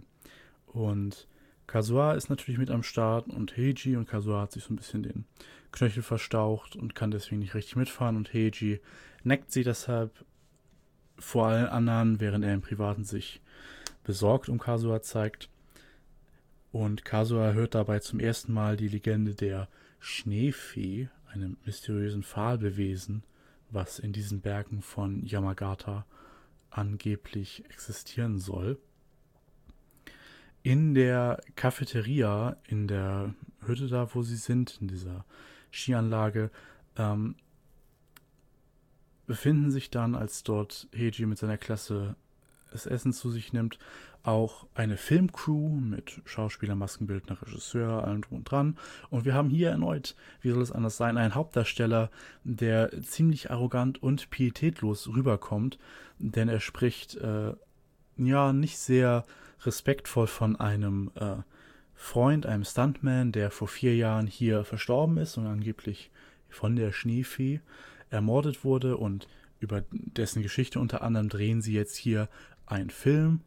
Äh, die einen sagen, ah, wir schlachten, wir schlachten hier ja quasi das Andenken unseres Freundes aus. Die anderen sagen, ah, es ist, es steht, entsteht hier in seinem äh, Andenken des Stuntmans vor vier Jahren, der gestorben ist und eine Schusswunde an der Schläfe hatte und zwar sagen die meisten, ah, es war Selbstmord, dann kommt aber auch noch ein Privatdetektiv dazu, der früher Polizist war und ähm, mit dem Fall zu tun hatte, beziehungsweise dann nicht mehr zu tun hatte, aber sich immer weiter in die Richtung ermittelt hat und dann von den Ermittlungen durch diese eigenmächtigen Ermittlungen von der Polizei rausgeflogen ist und jetzt als Privatdetektiv den Leuten immer noch nachstellt und sagt, einer von ihnen hier ist der Mörder von dem Bekannten des damaligen Verstorbenen. Und dann wird aber wieder die Schuld auf die Schneefee abgewimmelt, was Heiji natürlich, der das alles mit angehört hat, nicht so stehen lassen kann und in seinem Mittelschüler äh, hitzigen Gemüt herausbrüllt, dass es ja sowas wie eine Schneefee gar nicht gibt in unserer Welt. Das ist doch alles Ammenmärchen, woraufhin einige Leute da anfangen zu lachen, denn es gab einen anderen Mittelschüler, der hat vor einiger Zeit genau dasselbe zu ihnen gesagt und dieser Mittelschüler stellt sich raus, es ist Shinichi. Natürlich, wer kann es auch anderes sein?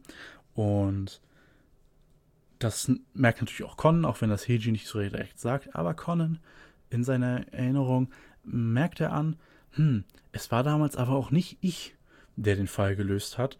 Und es kommt natürlich, wie es kommen muss. Der arrogante Schauspieler, ähm, der sich ein bisschen aufgespielt hat, stirbt. Er stirbt auf dieselbe Art und Weise, wie damals der Freund vor vier Jahren ermordet wurde. Und nun beginnt ein indirekter Schlussfolgerungswettstreit, wo ähm, Shinichi und Heiji an demselben Fall ermitteln, ohne sich dabei jemals richtig über den Weg zu laufen. Ermitteln sie quasi aneinander vorbei und auch ihre Eltern äh, spielen die eine oder andere Rolle, die Mütter als äh, so ein bisschen komödiantischere Mütter, die ihre Söhne auf Schritt und Tritt verfolgen und mit der Kamera die Erinnerung festhalten wollen und hihi haha. Und die Väter als die strengen, klugen Leute, die ihren Söhnen Tipps geben, die aber überhaupt keine Lust haben auf irgendwelche Tipps von ihren Vätern. Und wie und ob sich das Ganze dann auflöst, das verrate ich jetzt an dieser Stelle noch nicht. aber ähm, ja, der Fall ist ein Klassiker. Ich hatte damals schon bei der Shinichi-Edition, glaube ich, gesagt, dass ich von diesen ganzen Shinichi-Flashback-Fällen den Skipistenfall jetzt nicht als den stärksten sehe. Ich finde dieses Ganze, wie sich Shinichi und Heiji da am Ende doch nicht treffen und dann, dass das quasi so ist, ich will einen Fall haben mit Shinichi und Heiji in der Vergangenheit, aber sie kennen sich ja da noch nicht, also müssen, dürfen sie sich irgendwie nie treffen. Das fand ich, fand ich am Ende so ein bisschen, na, ein bisschen zu aufgesetzt, aber gerade auch vor dem Hintergrund einer Winteredition des Wintermotivs ist das natürlich ein äußerst passender Fall mit einer insgesamt sehr hohen Qualität. Ja, also ich fand den Fall auch absolut super und hier haben wir das Wintermotiv, wenn nicht sogar am stärksten mit in den Vordergrund gerückt, denn der Fall spielt komplett im Schnee, auf einer Skipiste draußen auch, auf einem Berg und Eis spielt eine Rolle und Schnee und alle möglichen Sachen und hier äh, Ski und Snowboard fahren und all das ist auch elementar wichtig für die Auflösung dieses Falles und auch äh, sehr schön der Aspekt eben, dass wir hier die Geschichte von zwei Hauptcharakteren haben, die ja zusammenspielen, die die Geschehnisse sozusagen jeweils aus ihrer eigenen Sicht erleben und wir sozusagen aber beides irgendwie zu sehen bekommen und eben auch, dass die Familien da so ein bisschen mit drin hängen. Äh, ja, hat mir absolut super gefallen und deswegen gehört dieser Fall hier auch auf jeden Fall in die Winter Edition und ja, mit dem allgemeinen Setting Shinichi Heiji und was eben sonst noch alles so dazugehört, damit kann man überhaupt nichts Fall machen, äh, falsch machen, nicht Fall machen. ähm, und deswegen, ja, musste dieser Fall hier einfach in die Winter Edition rein.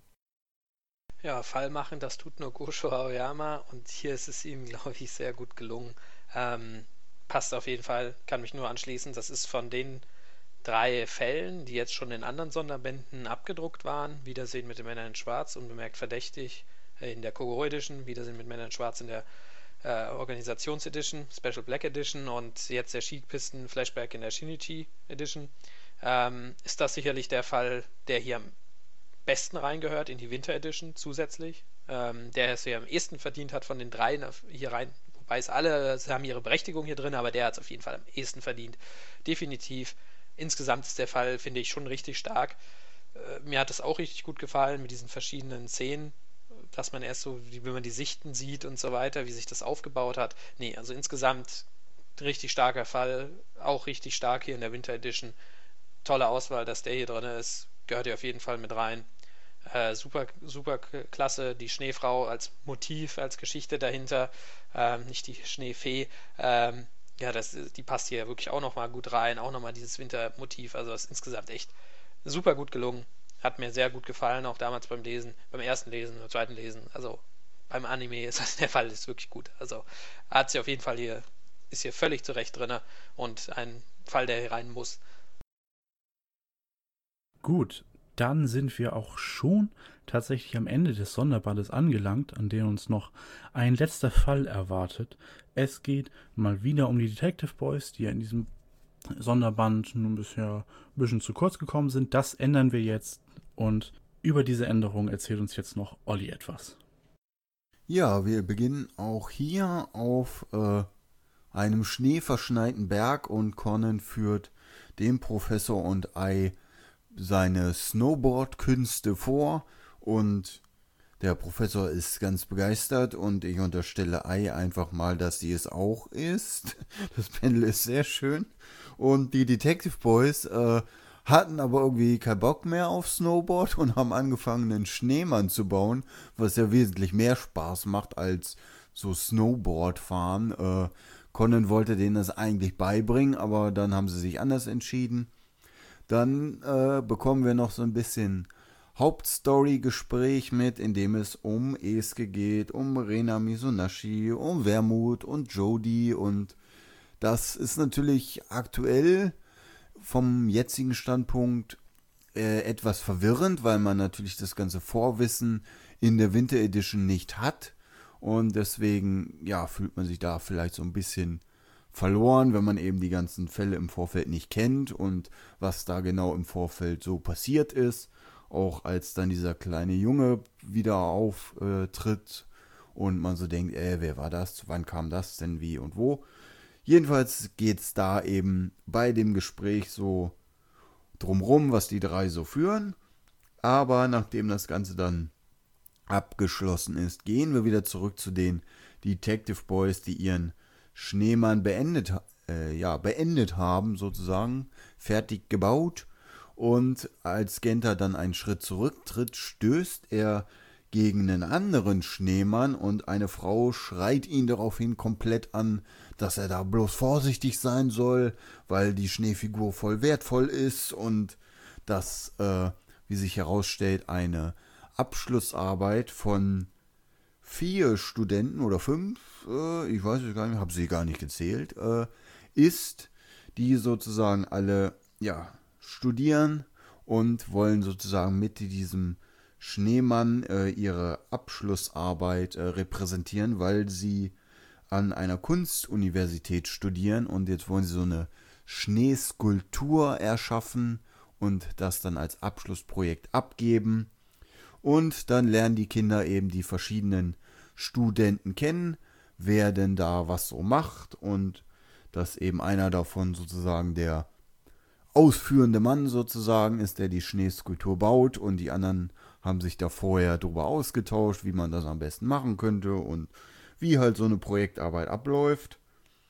Und ja, dann ist da auch eine Frau mit bei, die aber so ein bisschen, ja, zynisch und bö bösartig so ein bisschen ist und unangenehme Wunden aufreißt, als sie bestimmte Bemerkungen fallen lässt und das kippt die Stimmung dann so ein bisschen und dann ziehen sich die Studenten jeder einzeln so auf ihre Zimmer zurück und eine ist an ein traumatisches Erlebnis erinnert worden und äh, ja, fängt dann an zu weinen und die anderen sind halt auch so ein bisschen in sich gekehrt und ja, dann äh, sind die Detective Boys inzwischen auch drinne, wollen ein nettes Abendessen genießen, kriegen dann aber mit, dass eine der Studentinnen wohl verschwunden ist und äh, ja, dann, da es draußen aber gerade ziemlich stark anfängt zu schneien, beschließen sie sozusagen den Leuten zu helfen, nach deren verschwundener Kollegin zu suchen. Und sie begeben sich sozusagen vor das Haus, die anderen hinter das Haus.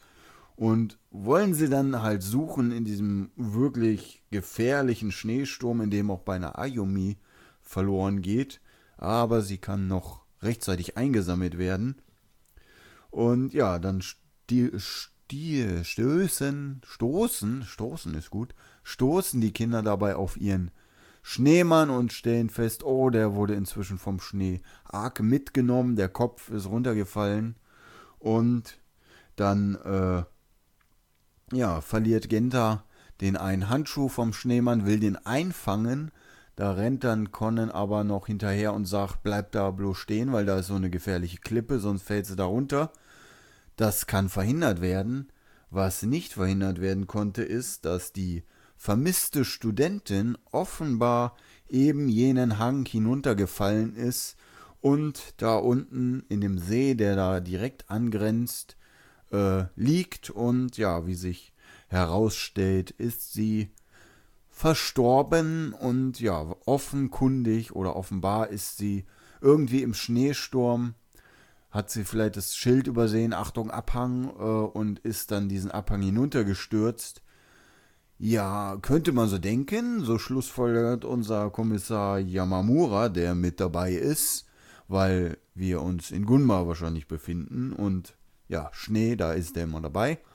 Auch mit Erkältung, äh, ja. Und er sagt dann sozusagen, jo, ah, klar, ist Unfall, weil sie ist von da oben runtergestürzt und ja, Ne, damit ist der Fall geklärt.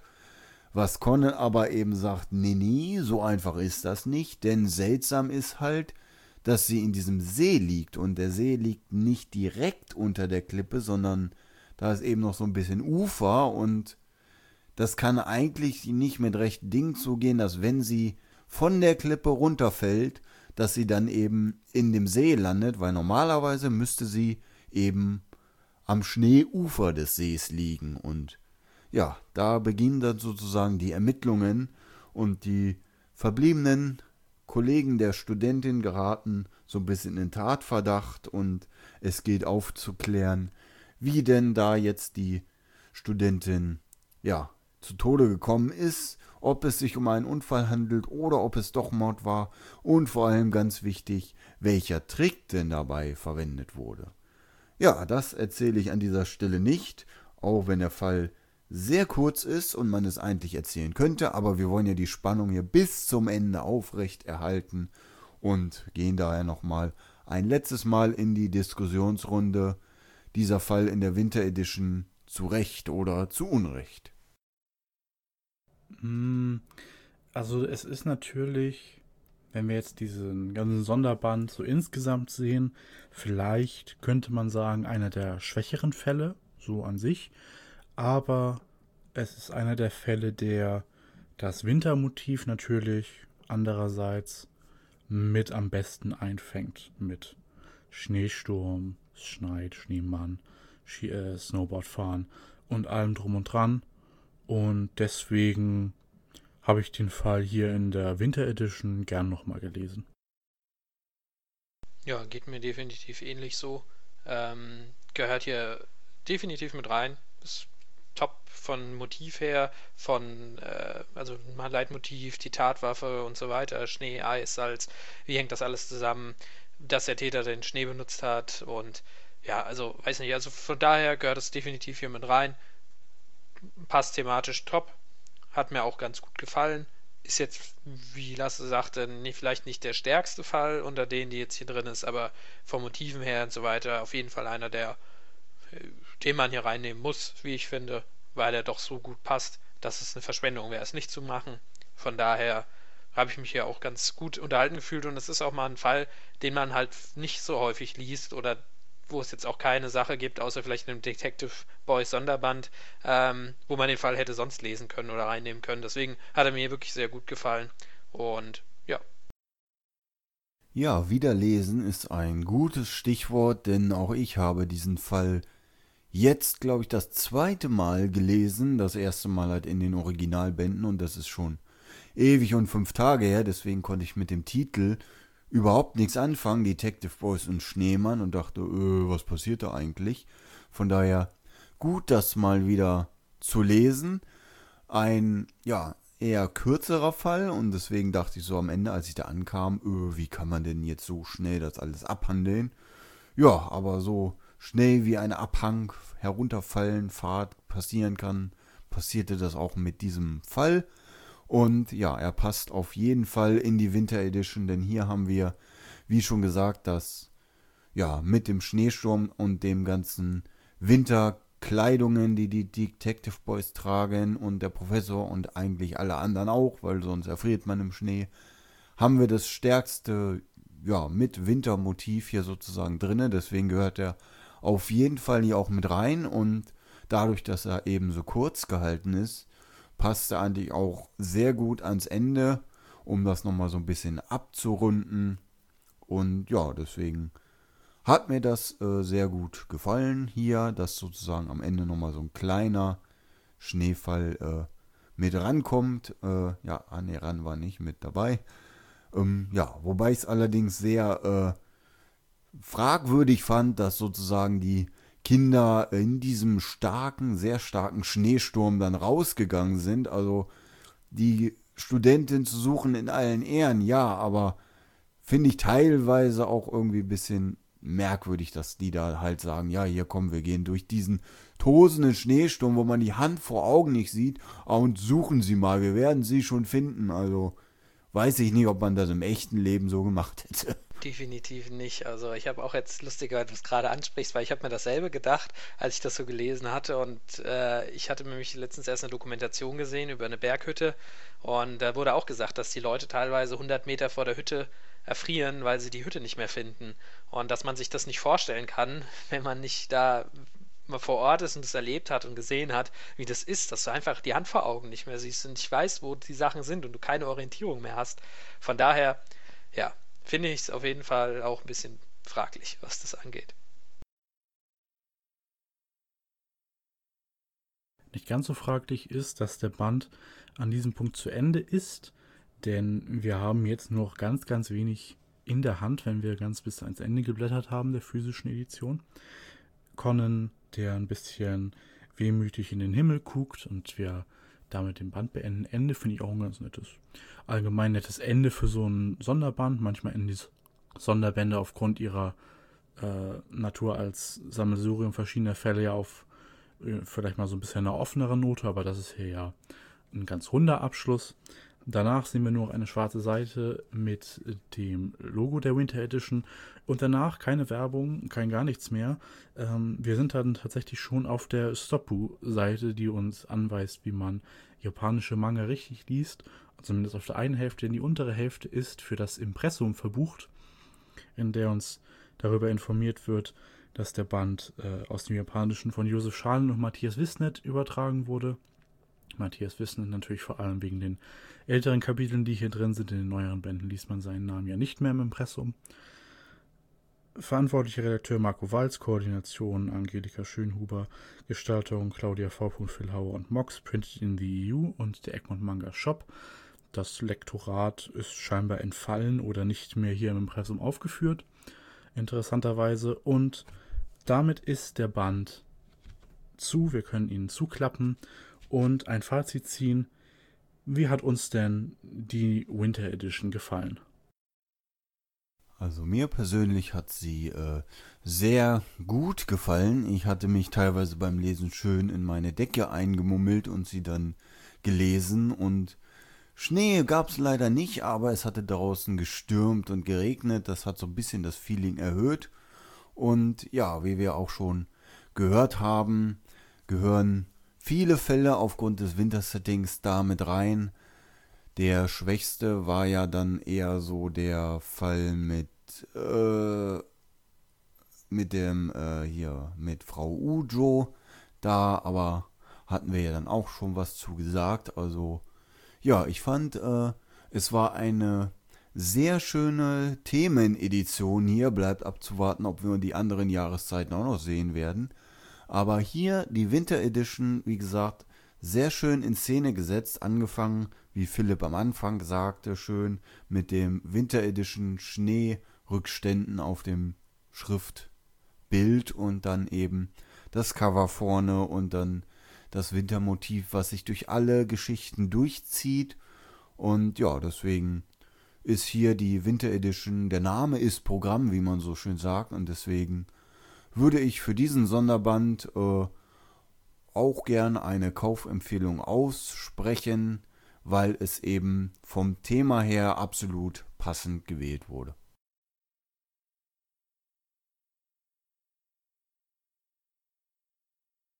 Ja, also ich muss auch sagen, mir hat das der Sonderband, ich war am Anfang relativ skeptisch, muss ich ehrlicherweise zugeben, weil ich mir unter Winter Edition nicht so viel habe, habe vorstellen können. Und auch bei der Fallauswahl, äh, als dann, also ich war im Kopf Gedanken schon bei der Raucher Edition.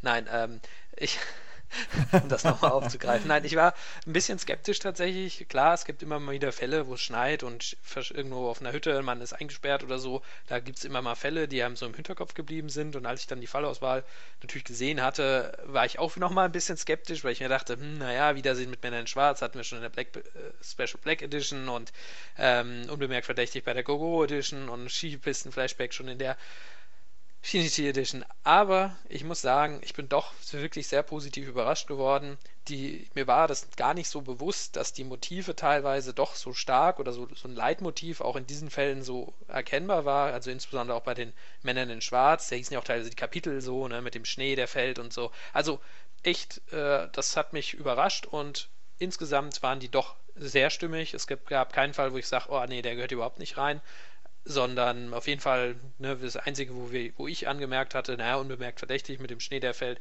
das war jetzt nicht so der Riesen, das Riesenmotiv oder das war nur so ein kleiner Hinweis, aber insgesamt trotzdem war trotzdem berechtigt, dass er drin war und auch die anderen Fälle auf jeden Fall waren richtig gute Fälle dabei. Skipisten, Flashback war stark, aber auch so diese alten Sachen wie Mediziner unter sich, so diese Fälle, die einem da, die jedem noch was sagen und auch der Kaito Kid Fall. Man hat hier eine breite Mischung von allem, alle Themen, quasi drinne, wenn man so will. hat mir wirklich gut gefallen. Also ich war echt positiv überrascht, freue mich sehr und äh, von mir gibt es auf jeden Fall auch eine klare Kaufempfehlung dafür. Hab's wie Olli gemacht, habe mich auch eingemummelt in der Decke und das im Bett gelesen. Äh, und es ist auch mal ein sehr dicker Sonderband. Wir hatten ja auch in der Vergangenheit mal welche mit ein bisschen weniger Kapiteln. Also es lohnt sich echt äh, hierfür wieder 6 Euro auszugeben, auch wenn man schon vielleicht den einen oder anderen Sonderband hat, wie jetzt Black, äh, die Special Black Edition oder Coco Edition oder so, lohnt sich trotzdem hier auch nochmal zuzugreifen, wie ich finde. Und ganz toll, oder das will ich auch nochmal hervorheben, ich nehme an, Philipp wird es gleich auch nochmal machen, dass die Fehler behoben worden sind, die ähm, dass man da nochmal Korrektur gelesen hat. Ärgerlich natürlich, dass da, das möchte ich an der Stelle dann auch noch ansprechen, dass da diese eine Seite gefehlt hat. Sicherlich der größte Fehler äh, in diesem Band, ärgerlich, aber ich möchte trotzdem positiv hervorheben, dass auch Fehler korrigiert wurden für diese Neuauflage in diesem Sonderband. Von daher doch klare Kaufempfehlung von mir. Hier als kleinen Disclaimer nochmal an dieser Stelle, weil ich es äh, am Anfang tatsächlich vergessen habe zu erwähnen der Inhalt des Sonderbandes wurde ja ähm, von Egmont Manga auch in Zusammenarbeit mit connews.org zusammengestellt. Ich möchte mich an dieser Stelle nochmal kurz, ich habe es tatsächlich am Anfang einfach äh, verpennt, weil ich durch das tolle Cover abgelenkt war. Deswegen ähm, für die konstruktive Zusammenarbeit äh, da auch mit Marco Walz bedanken und äh, einfach für diese Gelegenheit, dass wir, die wir wieder von connews.org wieder bekommen haben, äh, da äh, auf den Inhalt äh, Einfluss zu nehmen. Ähm, und ich finde, ich freue mich, dass der Band insgesamt so ähm, toll geworden ist. Ich finde die Zusammenstellung wirklich gut. Und vielleicht auch noch eine kleine Anmerkung, die ich machen möchte, ähm, was bevor ich es vergesse was mir auch immer, oder was mir jetzt wieder positiv aufgefallen ist, was wir in den neuen Bänden ja leider nicht mehr haben, ist das Lettering, dass das immer angepasst wurde mit Swoosh und Schubschraub, Schraub und so weiter, dass das auf Deutsch zu lesen ist. Das hatte ich schon wieder, ich, mittlerweile hat man sich daran gewöhnt, dass es nicht so ist, aber ich fand es ganz toll, das nochmal zu lesen. Das wollte ich nochmal noch mal anmerken, positiv für diesen Band. Bitte, Philipp. Äh, ja, ich wollte nur anmerken, dass es mir tatsächlich genauso ging wie euch, also mit der Winter Edition, dass ich da auch äh, gar keine Erwartungen hatte. Ich meine, wir haben ja sonst eigentlich immer ähm, charakterbezogene Sonderbände oder darauf abzielen. Ich meine, die Special Black und die FBI Selection, das sind ja sozusagen auch eher charakterbasierende ähm, Bände. Wir hatten das, glaube ich, nur bei der Romance Edition, wo es dann um Romantik allgemein ging. Äh, Creepy Cases ist ja ein sehr aktuelles Beispiel, wo es auch um ein The anderes Thema geht als ein Charakter oder eine Charaktergruppe, Zusammenstellung. Ähm, ja, also hier haben wir wirklich eine bunte Fallauswahl durch, durch die ganze äh, Bandbreite hinweg. Ähm, wie ihr, glaube ich, auch schon sagtet, also das Winter-Setting ist einfach top integriert. Die Fallauswahl ist super, wobei wir uns natürlich ein bisschen, wie Lasse gerade schon sagte, auf die eigene Schulter klopfen. Aber ähm, auch ganz objektiv betrachtet finde ich tatsächlich, dass die Fälle gut reinpassen, passend sind. Ähm, wie gesagt, mir wäre jetzt kein weiterer Fall eingefallen, den man hätte nehmen können, der auch gut in diesen Sonderband hineinpassen würde. Und klar, so wenn man Conan allgemein liest, von Band 1 bis 98, sind natürlich immer Winterfälle mit dabei, aber dass es halt so eine gute Palette auch ist und man die, wenn man die zusammenstellt, wirklich so sich bündig und gut lesen lässt, äh, das war mir tatsächlich gar nicht bewusst. Und mit den ähm, Fehlerkorrekturen, dass das durchgeführt wurde, auch wirklich positiv anzumerken, muss man wirklich sagen. Ich glaube, das erste Mal seit längerer Zeit, dass wirklich, oder seit überhaupt, dass äh, Fehlerkorrekturen aus den Originalbänden in Sonderbänden tatsächlich korrigiert wurden, äh, ist mir zumindest vorher nicht bekannt und zumindest auch nicht in diesem Ausmaß. Auch wenn sie natürlich durch die fehlerhafte oder das Fehlen der einen Seite ein etwas größerer Fauxpas wieder eingeschlichen hat, aber äh, wir hatten das ja schon diskutiert, ob das jetzt verkraftbar ist oder nicht. Ähm, dafür aber sehr viele Fehler raus, gerade dieser Airi-Fehler statt Eri ist wirklich gut, dass der rausgekommen ist, dass das korrigiert wurde. Auch Miho und Shiho, das sind wirklich Dinge, die auffallen, so wie in der Best in the West eben das Heiji Hatsutori, das dort einfach nicht hätte stehen dürfen ähm, und sowas haben wir hier nicht, hatten wir vorher auch nicht. Airi wäre wahrscheinlich der ähnlichste Fall gewesen, aber ist jetzt zum Glück auch raus und zwar restlos, was auch wirklich, wirklich positiv anzumerken ist, was mich wirklich begeistert. Ähm, ja, also Winter ist top umgesetzt, Fehlerkorrekturen top. Die Fallauswahl gefällt mir sehr gut. Das Cover ist absolut spitzenmäßig. Äh, ja, einfach alles rundum perfekt. Also besser kann man sich machen. 6 Euro ausgeben für sieben grandiose Fälle. Was will man mehr? Kann ich nur empfehlen. Und äh, ja, ich glaube, wir hatten in letzter Zeit auch einige Bände nicht empfohlen. Gerade auch die von der Hauptreihe, meine ich, dadurch, dass eben Fehlerkorrekturen vom Weekly gefehlt haben. Aber hier tatsächlich würde ich zumindest eine Kaufempfehlung aussprechen, weil es sich wirklich lohnt und gerade so winterlich passt es ja auch sehr gut zur jetzigen Jahreszeit. Vielleicht nicht im Sommer lesen, ist klar. Ähm, aber es passt einfach und ja, gefällt mir wirklich sehr gut, hat mich überzeugt. Ja, das Kauf passende Weihnachtsgeschenk jetzt zur Weihnachtszeit tatsächlich. Ähm, für, ich sag mal, 6 Euro, da kann man ja den einen oder anderen Freund oder Freundin aus der Schule oder ähm, Studium oder Arbeit oder so mal beschenken, äh, wo man weiß, die interessieren sich für Mangas oder so. Dann ist es auf jeden Fall, denke ich, ein passendes Geschenk, weil das kann man auch so einfach mal reinlesen. Passt, passt wirklich gut. Und ähm, danke auch nochmal an Ema, äh, wie Lasse schon sagte, erstens für die Zusammenarbeit, dass wir an der Fallauswahl mitwirken durften und auch für die zahlreichen Exemplare, die wir verlosen durften. Wir hatten ja etliche Verlosungen. Bei Discord haben wir drei Bände rausgegeben, bei Facebook, Twitter und Instagram jeweils ein. Und ja, vielen Dank auch dafür, äh, dass das möglich war und ähm, es dieses Gewinnspiel gab und hoffentlich bei zukünftigen Bänden auch wieder geben wird. Also herzlichen Dank nochmal auch dafür. Und damit haben wir auch das Ende dieses 131. Concast Themen Podcast erreicht und dürfen mal wieder im Gegensatz zum äh, letzten Themen-Podcast ein sehr positives Fazit ziehen, äh, ziehen. Das freut uns, glaube ich, alle sehr und das freut hoffentlich auch die Fans da draußen.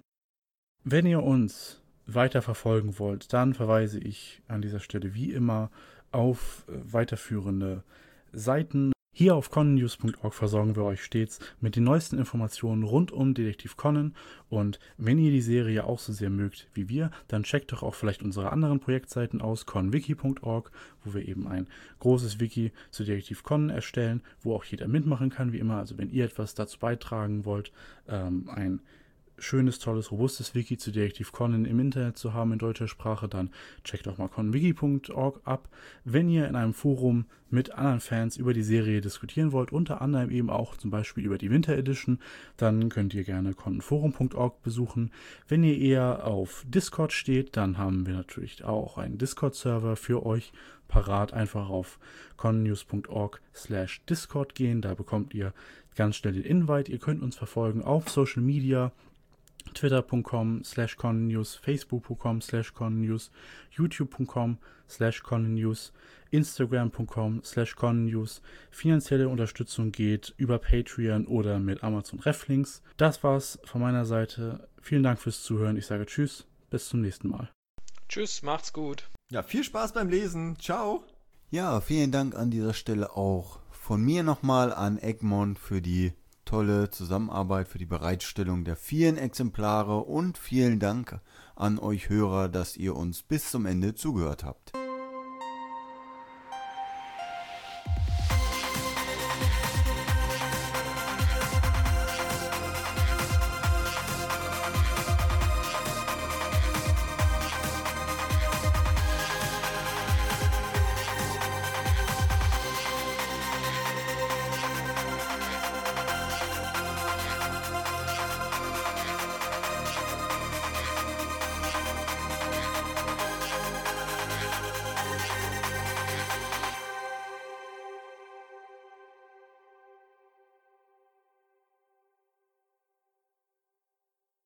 Inspektor Yamamura den Pause- oder Stoppknopf drücken.